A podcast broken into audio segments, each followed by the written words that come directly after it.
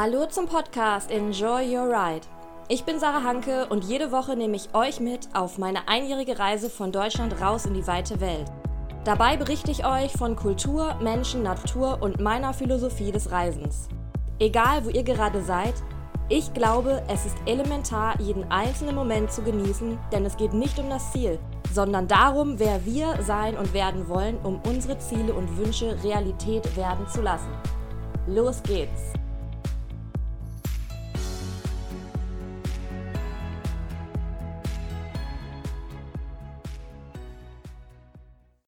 Hallo und herzlich willkommen zu meinem Podcast. Schön, dass ihr alle wieder dabei seid, denn heute geht es um die ersten drei Monate und ich beantworte Fragen, die mir vor allem in der ersten Zeit sehr häufig gestellt wurden, nämlich wie war der Start ins Unbekannte, sprich meine Wohnung aufzugeben und erstmal im Auto zu leben? Wie sieht eigentlich die grobe Reiseroute aus und was und welche Städte kann ich besonders empfehlen, was waren die Highlights. Am Anfang habe ich ein paar Fun Facts, die wir jetzt so nach den ersten drei Monaten mal zusammengestellt haben. Wir haben insgesamt 7000 Kilometer hinter uns gebracht, 10 Länder, über 30 Städte Außerdem haben wir in den vergangenen drei Monaten, sage und schreibe, 25 Wine-Tastings gemacht. Und als ich diese Zahl gehört habe, war ich ein wenig schockiert, aber hierbei bitte im Kopf behalten, probiert, nicht alle leer gesoffen. Wir sind auf ganze 236 Weine gekommen, die wir in den letzten drei Monaten probiert haben. Toni hat davon etwas mehr getrunken als ich. Das kann ich definitiv sagen. Außerdem haben wir geschlafen in fünf Airbnbs, sechs Campingplätzen, hatten 24 Wildcamping-Spots und den längsten Aufenthalt in einer Stadt hatten wir in Istanbul und zwar 16 Nächte. So viel zu den Fun Facts zum Einstieg. Wie war denn der Start ins Unbekannte, sprich meine Wohnung aufzugeben und erstmal in der Emma zu leben? Für alle, die es nicht wissen, Emma ist unser Van. Na gut, in drei Worten würde ich sagen, es war surreal, befreiend und aufregend zugleich. Im August sind wir gestartet und es war deshalb surreal, weil es am Ende super schnell ging. Ich hatte ein ganz komisches Gefühl, meine Wohnung aufgegeben zu haben war quasi eine Homeless Person und nach sieben Jahren in dieser Wohnung, was mein Zuhause war, kam mir der Start eben ins Unbekannte völlig absurd und aber auch zugleich befreiend vor. Es ging am Ende dann auch alles recht schnell, weil ich die Wochen vor dem Umzug tatsächlich Tag und Nacht damit verbracht habe, die 70 Quadratmeter auszumisten, umzuziehen, zu organisieren, zu streichen, putzen und alles, was noch dazugehört. Man könnte also sagen, ich war am Ende echt urlaubsreif. Und was ich besonders cool fand, war, dass am 1. August, also sprich einen Tag später, nach der Wohnungsübergabe, nach dem Auszug, mein Geburtstag war. Wir haben dann meinen Geburtstag noch schön gefeiert und in München verbracht und sind dann am 2. tatsächlich gestartet. Und was mir dabei extrem geholfen hat, war erstens, dass wir uns recht langsam fortbewegt haben und zweitens in unserem eigenen Auto. Die Emma kennen wir jetzt schon recht lange, haben mit ihr bisher diverse Länder erkundet und das war einfach ein richtig guter Einstieg und sind dann langsam die ersten zwei Wochen bis nach Venedig gefahren und selbst da hat es sich so angefühlt, als wäre München noch ein Katzensprung zurück.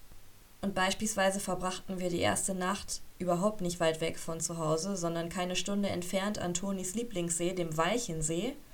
Dort haben wir einen Standardschlafplatz mit Blick auf den See und das war total gemütlich und der für uns perfekte Einstieg.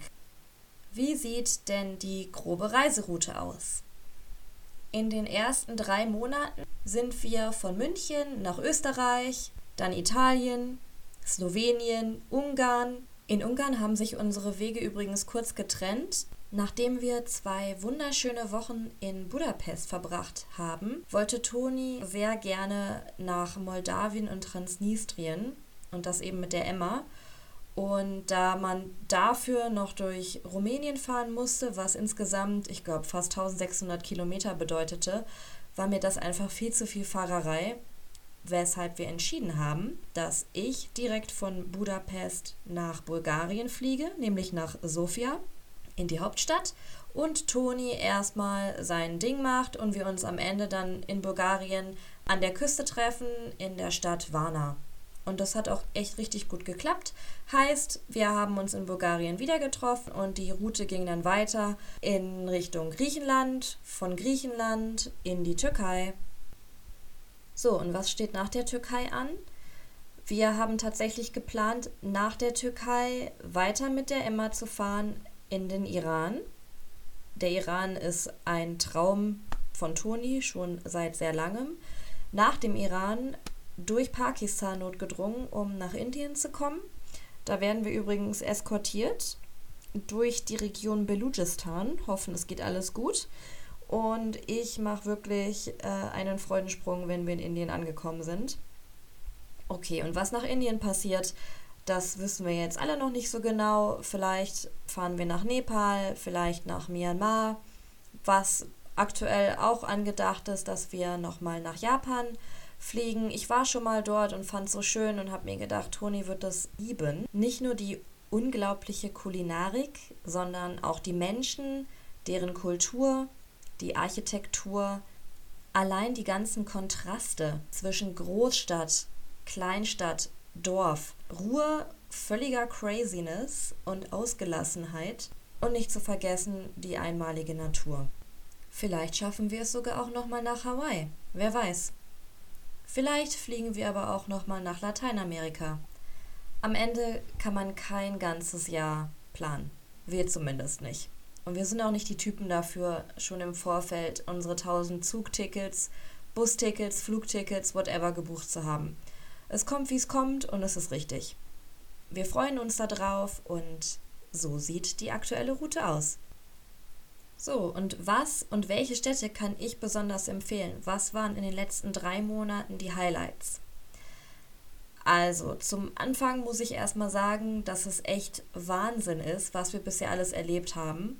Es fühlt sich überhaupt nicht an wie Budgetreisen. Was ich vor allem liebe, sind die Kontraste, die mich immer wieder zu schätzen lehren was wir gerade haben. Vom Wildcampen her auf engstem Raum und bei Regen und Kälte, ohne Sanitäranlagen, ohne vernünftiges Essen, ohne Duschen, mit eventuell nur eiskaltem Wasser und dann wieder die einfachen Dinge zu schätzen zu lernen.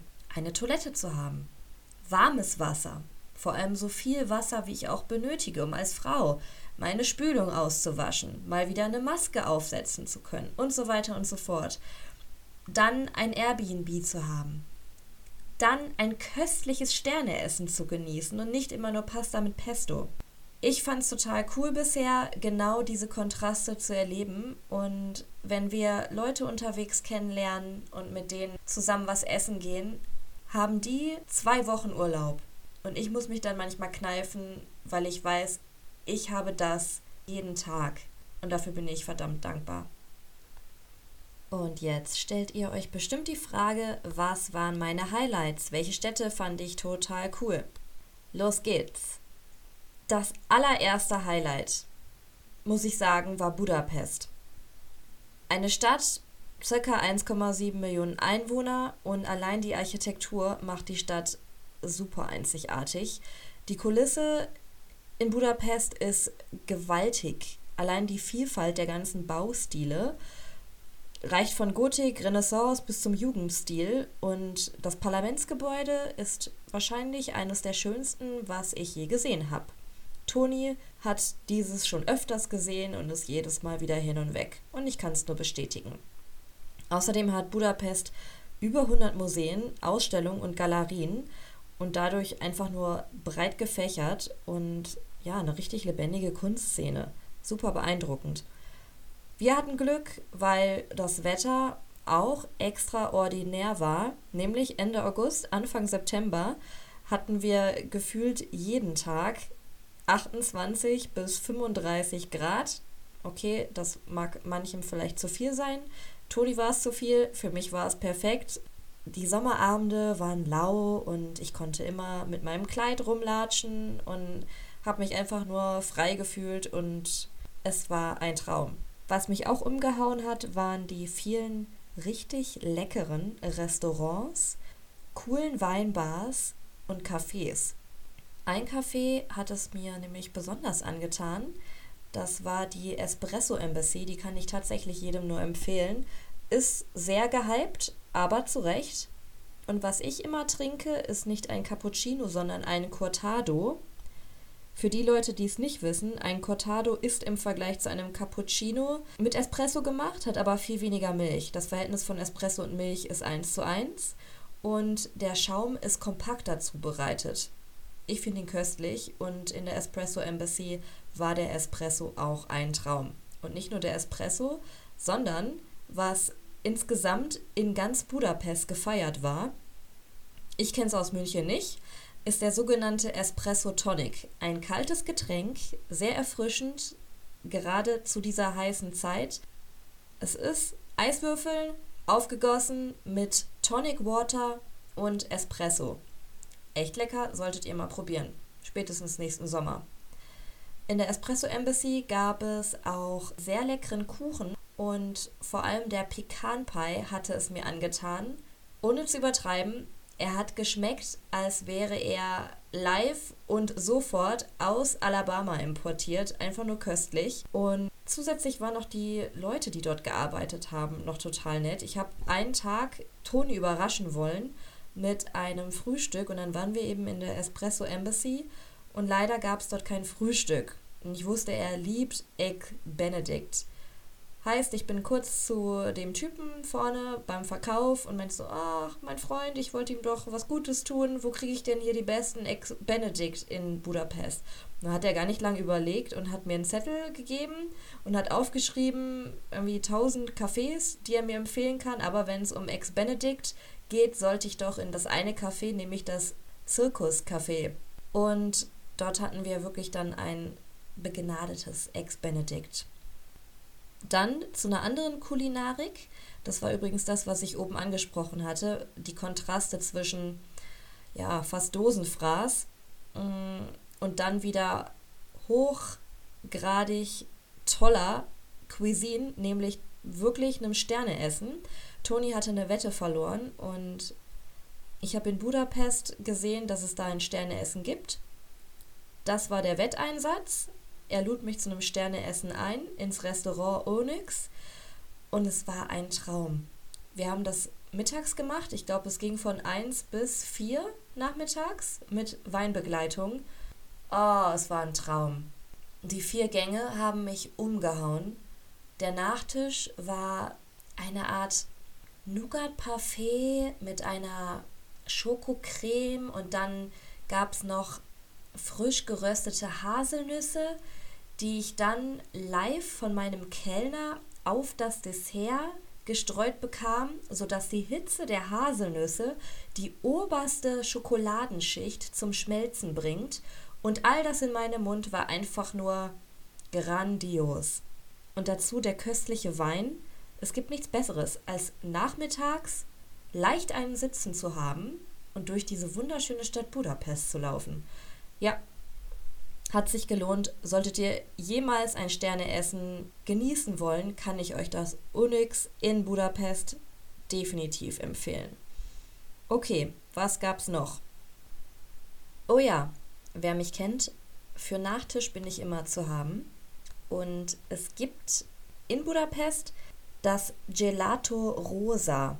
Da bekommt man zu einer Rose geformtes, köstliches Eis. Ich dachte erst, na gut, es sieht vielleicht ganz nett aus, wird aber nicht gut schmecken.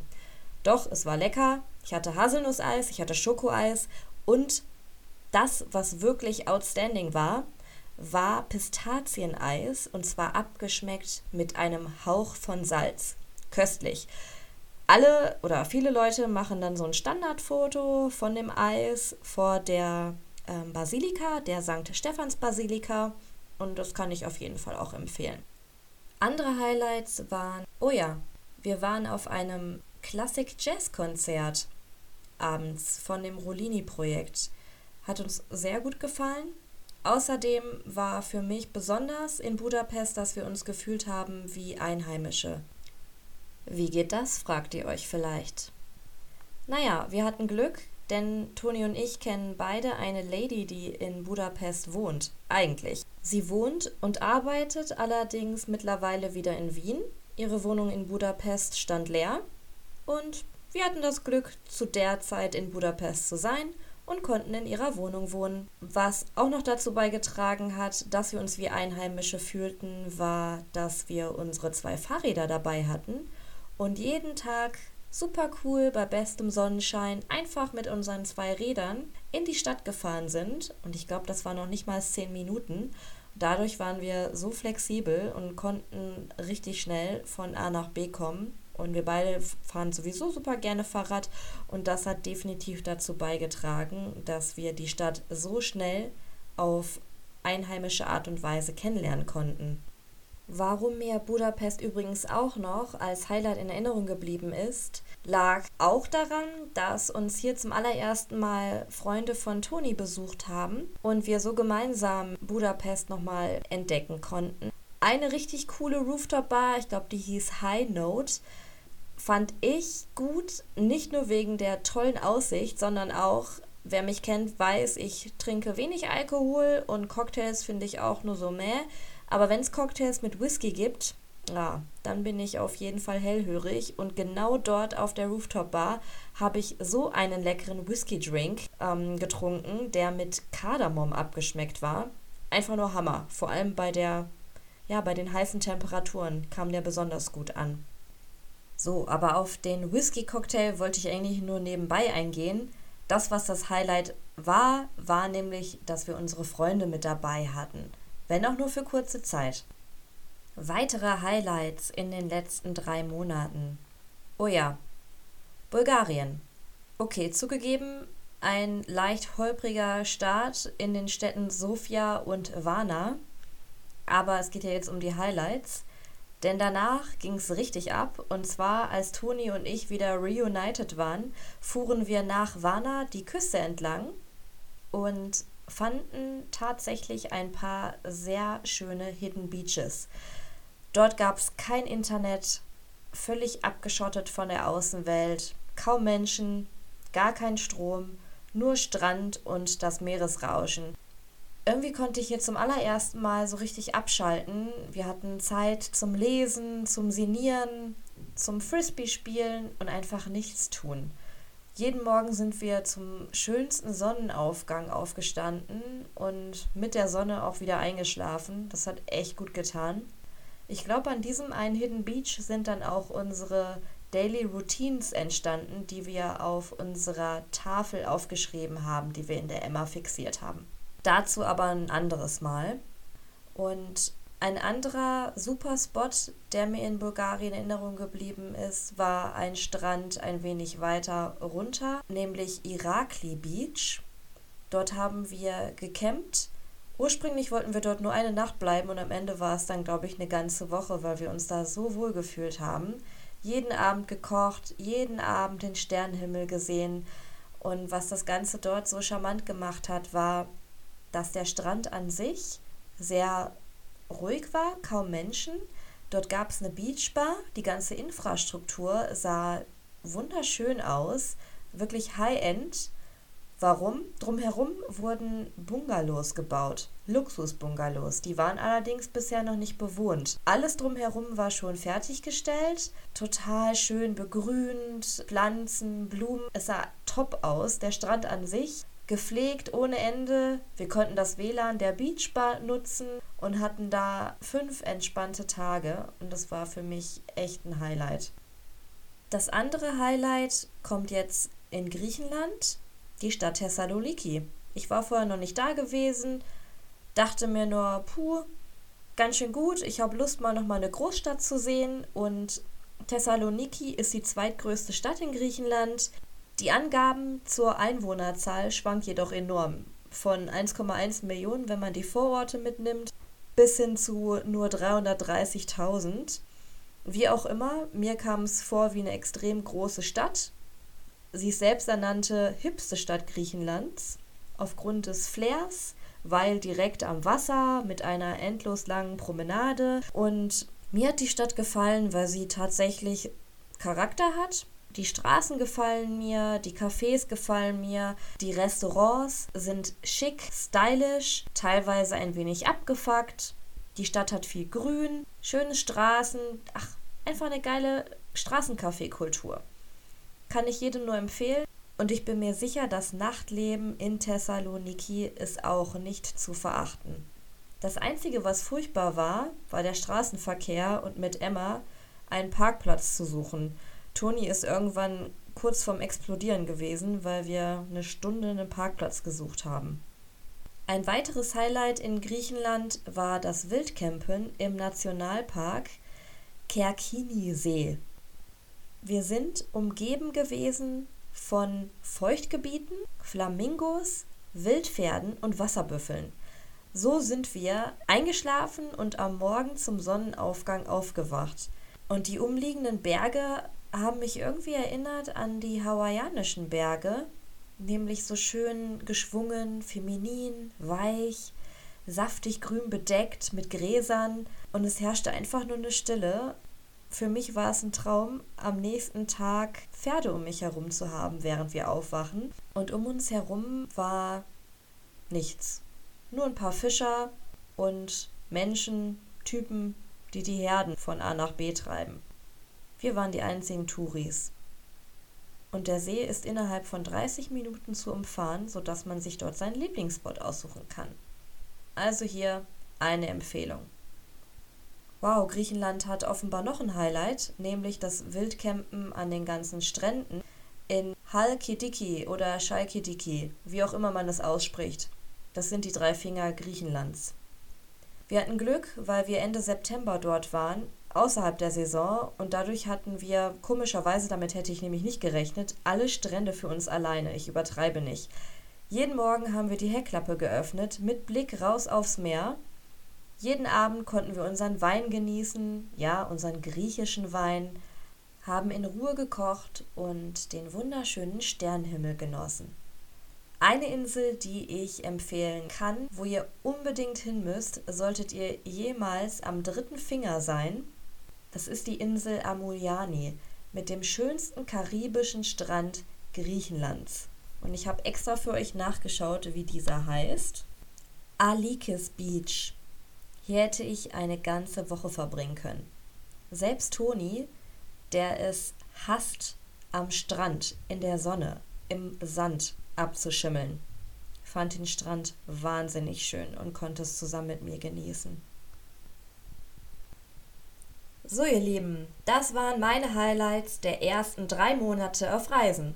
Ich hoffe sehr, dass ich euch für eure nächste Reise Inspiration gegeben habe, ob für einen Roadtrip durch Bulgarien, Strand- und Weinurlaub in Griechenland oder einen Städtetrip nach Budapest. Fotos zu allen Orten findet ihr auf Instagram unter Enjoy Your Ride. Wie immer schreibt mir, wenn ihr mehr zu bestimmten Orten erfahren wollt oder Fragen zum Reisen im Van habt. Nächste Woche erzähle ich euch, warum wir mittlerweile schon über sechs Wochen in der Türkei sind und was Istanbul und Kappadokien so unglaublich schön macht. Danke, dass ihr diese Woche wieder dabei wart und zum Schluss wie immer meine weisen Worte. Enjoy your ride, keep your bum hole tight. Bis zum nächsten Mal.